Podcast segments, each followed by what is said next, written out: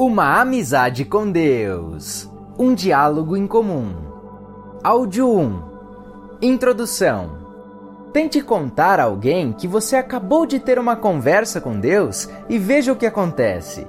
Não se preocupe, eu posso lhe contar o que acontece. Toda a sua vida muda. Em primeiro lugar, porque você teve a conversa, e em segundo, porque contou a alguém. Para ser justo, deveria dizer que o que aconteceu foi mais do que uma conversa. Eu tive um diálogo de seis anos e fiz mais do que contar a alguém. Mantive um registro do que foi dito e o enviei a um editor.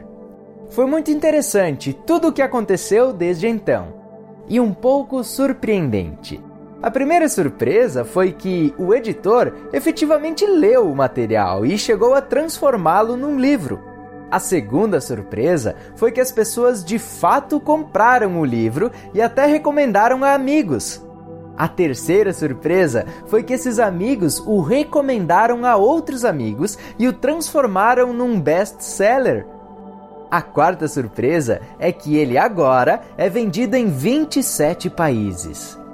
A quinta surpresa é que qualquer um desses pontos me tenha surpreendido, considerando-se quem era o coautor. Quando Deus diz que vai fazer alguma coisa, pode esperar. Deus sempre consegue o seu intento. Deus me disse, no meio do que pensei ser um diálogo privado, que isso um dia será um livro. Eu não acreditei nele. Eu naturalmente não acreditava em dois terços do que Deus vinha me dizendo desde o meu nascimento. Este era o problema. Não apenas o meu problema, mas o de toda a raça humana se apenas ouvíssemos. O livro publicado foi intitulado, sem nenhuma originalidade, Conversando com Deus. É possível que você não acredite que eu tive essa conversa, e eu não preciso que acredite. Isso não muda o fato de que houve a conversa. Apenas torna mais fácil, caso você decida não acreditar, recusar de saída o que ouvi nas conversas. E foi isso o que algumas pessoas fizeram. Por outro lado, houve muita gente que não apenas concordou que essa conversa fosse possível, mas que fez da comunicação com Deus um fato comum em suas vidas. Não apenas uma via de mão única, mas uma comunicação de mão dupla. Essas pessoas, no entanto, aprenderam a ser cuidadosas em relação a quem contar essa experiência. O que acontece é que, quando dizem que falam com Deus todos os dias, são chamados de devotas. Mas quando dizem que Deus fala com elas todos os dias, são chamadas de loucas. No meu caso, está tudo bem. Como disse, eu não tenho necessidade de que alguém acredite em qualquer coisa que falo. Na realidade, eu prefiro que as pessoas ouçam os seus próprios corações Encontrem as suas próprias verdades, procurem seu próprio conselheiro, tenham acesso à sua própria sabedoria. E, caso queiram, mantenham suas próprias conversas com Deus. Caso alguma coisa que eu diga as leve a isso, fazê-las questionar o que viveram e aquilo em que acreditaram no passado, levá-las a explorar mais amplamente a sua própria experiência, induzi-las a um compromisso mais intenso com sua própria verdade? Então, compartilhar a minha experiência terá sido uma bela ideia. Acho que foi essa a minha intenção o tempo todo. Na verdade, eu estou convencido disso. Por essa razão, Conversando com Deus tornou-se um best-seller, assim como os dois outros livros que se seguiram. E acredito que o livro que você está lendo agora chegou às suas mãos para, uma vez mais, fazer com que você explore e busque a sua própria verdade e se surpreenda com ela, desta vez de uma forma mais ampla. É possível ter mais do que uma conversa com Deus? É possível ter uma verdadeira amizade com Deus? Este livro afirma que sim, e lhe diz como. E é Deus mesmo quem lhe diz pois neste livro, felizmente, o nosso diálogo continua, levando-nos a novos lugares e reiterando enfaticamente parte do que me foi dito antes. Eu estou aprendendo como minhas conversas com Deus acontecem. elas são circulares, repassando o que já foi dito para em seguida penetrar em território novo. Esse método, com dois passos para frente e um para trás, me ajuda a recuperar a sabedoria anteriormente partilhada, plantando-a firmemente em minha consciência, a fim de formar uma base sólida para ir mais longe em meu entendimento. É este o processo e ele tem um propósito. Embora seja de início um pouco frustrante, acabei descobrindo a importância de seu funcionamento. Pois, semeando com firmeza a sabedoria de Deus em nossa consciência, nós transformamos essa consciência. Nós a despertamos, nós a elevamos, e quando fazemos isso, entendemos mais, nos lembramos mais quem realmente somos e começamos a demonstrar isso através de nossas ações. Nestas páginas, irei partilhar um pouco do meu passado e das mudanças ocorridas em minha vida desde a publicação da trilogia Conversando com Deus. Muita gente me faz perguntas sobre tudo isso, o que é compreensível. Querem saber alguma coisa a respeito dessa pessoa que diz estar tendo bate-papos informais com o homem lá de cima. Não é por isso, no entanto, que eu estou contando essas pequenas histórias. Fragmentos de minha história pessoal são parte desse livro. Não para satisfazer a curiosidade de qualquer pessoa, mas para evidenciar como minha vida demonstra o que é ter uma amizade com Deus e como a vida de todos nós demonstra o mesmo. Esta, naturalmente, é a mensagem. Todos somos amigos de Deus, saibamos ou não disso. Eu era um dos que não sabiam. Nem sabia onde essa amizade poderia me levar. Esta é a grande surpresa, o verdadeiro milagre. Não tanto que possamos estabelecer e que de fato estabeleçamos uma amizade com Deus, mas o que essa amizade está destinada a nos trazer e aonde ela pode nos levar.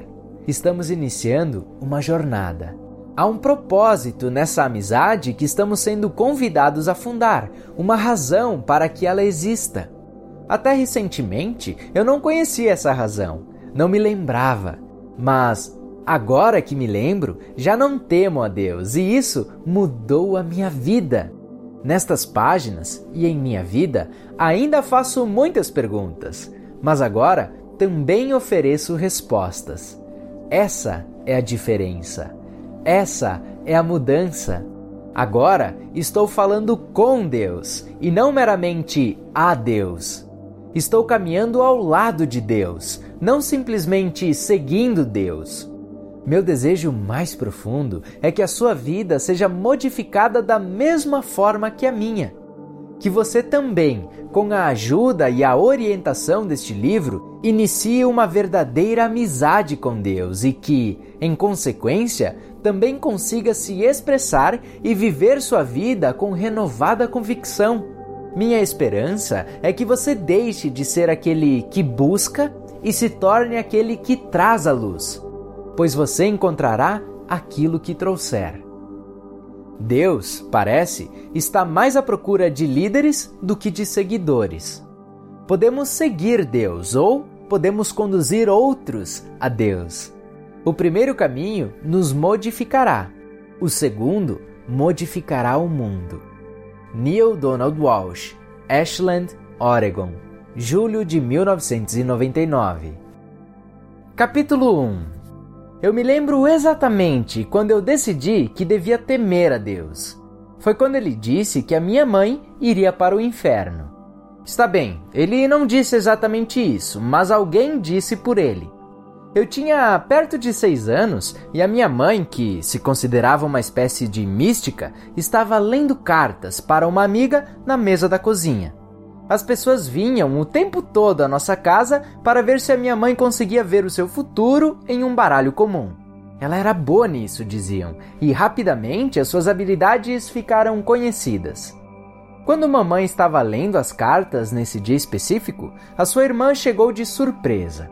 Eu me lembro que a minha tia não ficou muito feliz com a cena que encontrou quando, após bater uma vez, irrompeu pela porta dos fundos. Mamãe agiu como se tivesse sido apanhada em flagrante, fazendo alguma coisa que não devia. Muito sem jeito, apresentou sua amiga e juntou rapidamente as cartas, enfiando-as no bolso do avental. Nada foi dito sobre o assunto naquele momento. Mas mais tarde, minha tia veio despedir-se de mim no pátio onde eu tinha ido brincar. Sabe, disse enquanto eu caminhava com ela até o carro. Sua mãe não devia ficar dizendo o futuro das pessoas com aquele baralho dela. Deus vai castigá-la. Por quê? Eu perguntei. Porque ela está fazendo um negócio com o diabo. Eu me lembro dessa frase assustadora por causa de seu som peculiar no meu ouvido e Deus vai mandá-la direto para o inferno. Minha tia disse isso com tanta naturalidade que parecia estar anunciando que ia chover no dia seguinte. Até hoje eu me lembro de tremer de medo enquanto ela dava marcha a ré na entrada da garagem. Morria de pavor que a minha mãe tivesse provocado a ira de Deus daquele jeito. Naquele exato momento, o temor a Deus foi profundamente cravado em mim. Como podia Deus, que se supõe ser a criatura mais benevolente do universo, querer punir minha mãe, a criatura mais benevolente que eu conhecia, com a condenação eterna? A minha cabeça de seis anos ansiava por essa resposta. E cheguei assim a uma conclusão própria de alguém de seis anos. Se Deus era cruel o bastante para fazer aquilo com minha mãe, que, aos olhos de todos que a conheciam era praticamente uma santa, devia ser muito fácil provocar a sua ira, mais fácil do que a de meu pai, de modo que seria melhor que todos nós andássemos na linha. Durante muitos anos, temia Deus, porque o meu medo era continuamente alimentado. No catecismo do segundo ano, disseram-me que, a menos que fosse batizado, um bebê não iria para o céu. Isso parecia tão improvável, mesmo para os alunos de segundo ano, que costumávamos confundir a freira com perguntas que apunham contra a parede, tais como: Irmã, e se os pais estiverem levando o bebê para o batismo e a família toda morrer no acidente de carro, será que o bebê não vai conseguir ir para o céu com os pais? Não, respirava pesadamente. Temo que não. Nossa freira devia ser da escola antiga para ela, doutrina era doutrina, não havia exceções. Mas para onde o bebê iria? perguntou um dos colegas seriamente. Para o inferno ou para o purgatório? Nos lares católicos que se prezam, nove anos é idade suficiente para saber exatamente o que é o inferno. O bebê não iria nem para o céu, nem para o purgatório, nos disse a irmã. O bebê iria para o limbo. Limbo? Limbo, explicou a irmã, era o lugar para onde Deus mandava as crianças e outras pessoas que, não por sua culpa, morreram sem ser batizadas na única fé verdadeira. Elas não estavam sendo punidas, mas jamais chegariam a ver Deus. Foi com esse Deus que eu cresci. Você pode achar que eu estou inventando tudo isso, mas eu não estou. O temor a Deus é inventado por muitas religiões e efetivamente estimulado por várias outras. Ninguém precisou me estimular, é verdade. Se você achou que eu fiquei com medo da história do limbo, espere até eu contar a do fim do mundo. Mais ou menos no início da década de 50, ouvi a história das crianças de Fátima, uma vila no centro de Portugal, onde se diz que a Virgem Maria apareceu várias vezes para uma menina e seus dois primos. Eis o que me contaram sobre isso. A Virgem Maria entregou às crianças uma carta ao mundo, que devia ser entregue nas mãos do Papa. Este, por sua vez, deveria abrir a carta, ler seu conteúdo, mas tornar a lacrá-la, revelando sua mensagem ao público anos mais tarde, se necessário. Dizia-se que o Papa havia chorado por três dias depois de ler a carta, que, aparentemente, continha informações terríveis sobre a profunda decepção que Deus tinha tido conosco e detalhes de como ele teria de punir o mundo se não dessemos atenção a esse aviso final e mudássemos o nosso comportamento. Seria o fim do mundo e haveria gemidos, ranger de dentes e tormentos inacreditáveis. Deus, nos diziam no catecismo, estava enfurecido o bastante para infligir-nos a punição imediatamente. Mas estava sendo misericordioso conosco e nos dando essa última chance por causa da intercessão de Sua Santa Mãe. A história de Nossa Senhora de Fátima encheu meu coração de terror. Eu corri para perguntar à minha mãe se era verdade. Mamãe disse que, se os padres e as freiras diziam que sim, devia ser. Nervosas e ansiosas, as crianças de nossa turma crivaram a irmã de perguntas sobre o que podiam fazer. Ir à missa todos os dias, aconselhava. Rezar o rosário todas as noites, acompanhar sempre os passos da paixão. Confessar-se uma vez por semana. Fazer penitência e oferecer o seu sofrimento a Deus como prova de que se afastou do pecado. Receber a Santa Comunhão, e dizer um perfeito ato de contrição antes de dormir, todas as noites, de modo que, se for levado antes de despertar, será digno de juntar-se aos santos no céu. Na realidade, nunca tinha me ocorrido que eu pudesse não estar vivo na manhã seguinte, até me ensinarem a oração da infância. Agora que vou me deitar, peço ao Senhor a minha alma guardar e se eu morrer antes de acordar, peço ao Senhor minha alma levar. Algumas semanas depois, eu ainda tinha medo de ir para a cama, chorava todas as noites e ninguém podia imaginar o que estava acontecendo. Até hoje, eu tenho uma fixação na morte repentina. Frequentemente, quando faço alguma viagem de avião, ou às vezes quando vou à mercearia, digo à minha mulher: se eu não voltar, lembre-se de que as últimas palavras que eu disse foram: Eu te amo. A história se transformou numa piada, mas há uma pequena parte de mim que não acha a menor graça. Meu próximo confronto com o medo de Deus aconteceu aos 13 anos. Frank Schultz, que tomava conta de mim quando eu era pequeno e morava em frente à nossa casa, ia se casar e me convidou, a mim, para ser o seu pajem na festa de casamento. Eu fiquei orgulhosíssimo, até chegar à escola e contar à freira. Onde é o casamento? perguntou, cheia de suspeita. Falei o nome do lugar. A voz dela gelou. É uma igreja luterana, não é? Bem, não sei. Não perguntei. Eu acho. É uma igreja luterana e você não pode ir. Como não? Você está proibido ela declarou, e algo indicava que era a palavra final. Mas por quê? Eu continuei, apesar de tudo. A irmã me olhou como se não pudesse acreditar que eu continuasse a questioná-la.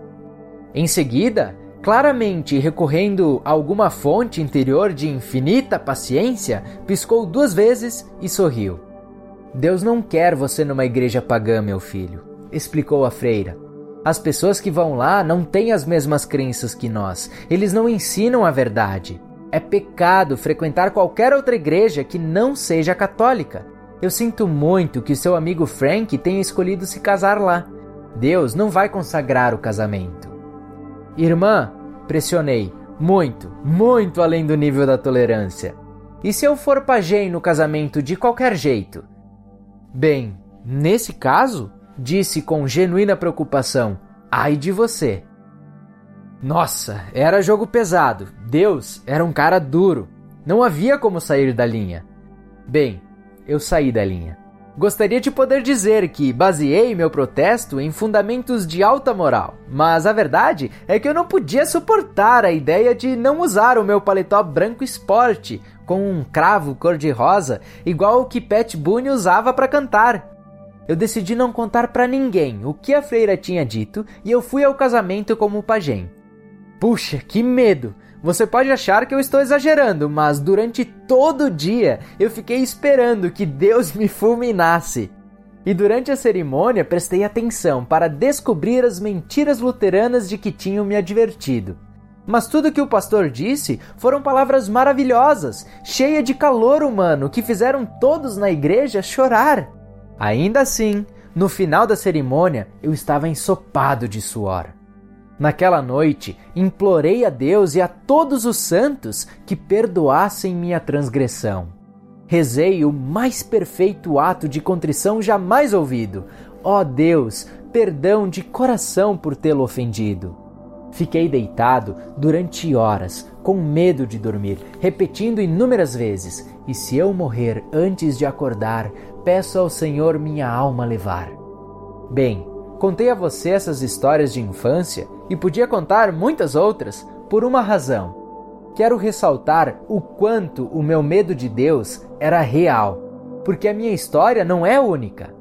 Como eu disse, não são apenas os católicos que têm essa postura de medo diante do Senhor. Longe disso. Metade da população do mundo acredita que Deus vai nos pegar se não formos bons. Fundamentalistas de muitas religiões lançam o um medo no coração dos seus seguidores. Não se pode fazer isso, não faça, pare ou Deus irá puni-lo.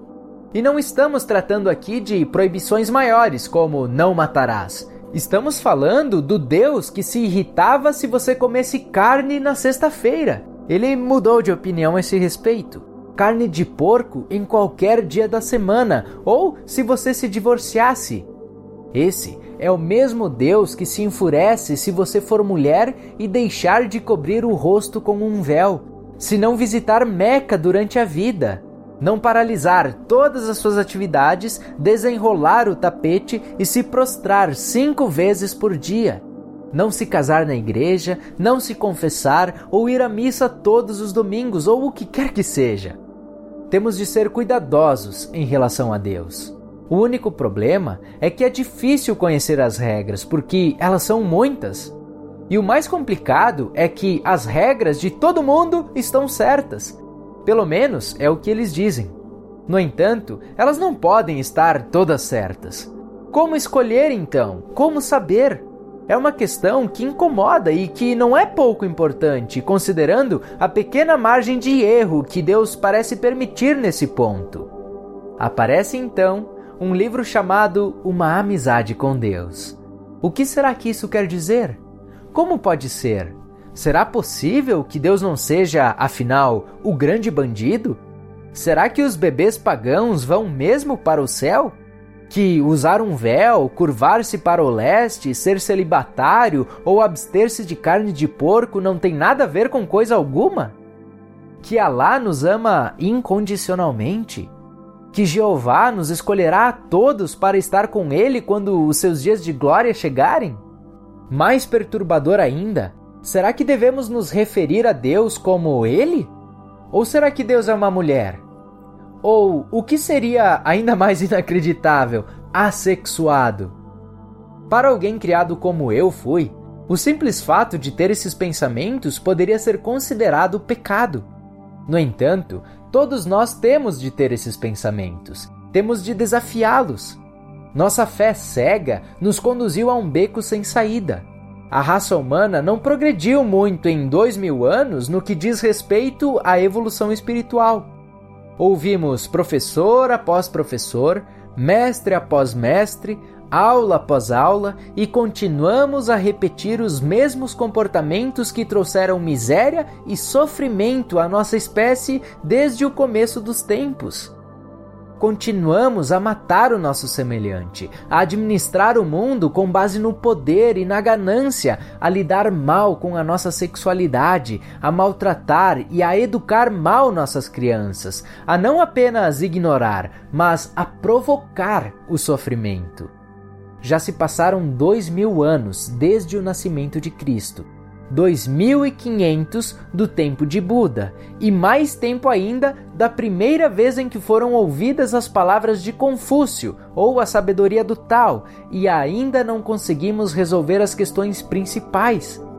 Haverá algum dia um modo de transformar as respostas que já obtivemos em algo viável e concreto que possa funcionar em nosso cotidiano? Eu acho que sim. Eu estou bastante certo disso porque discuti muito essa questão em minhas conversas com Deus.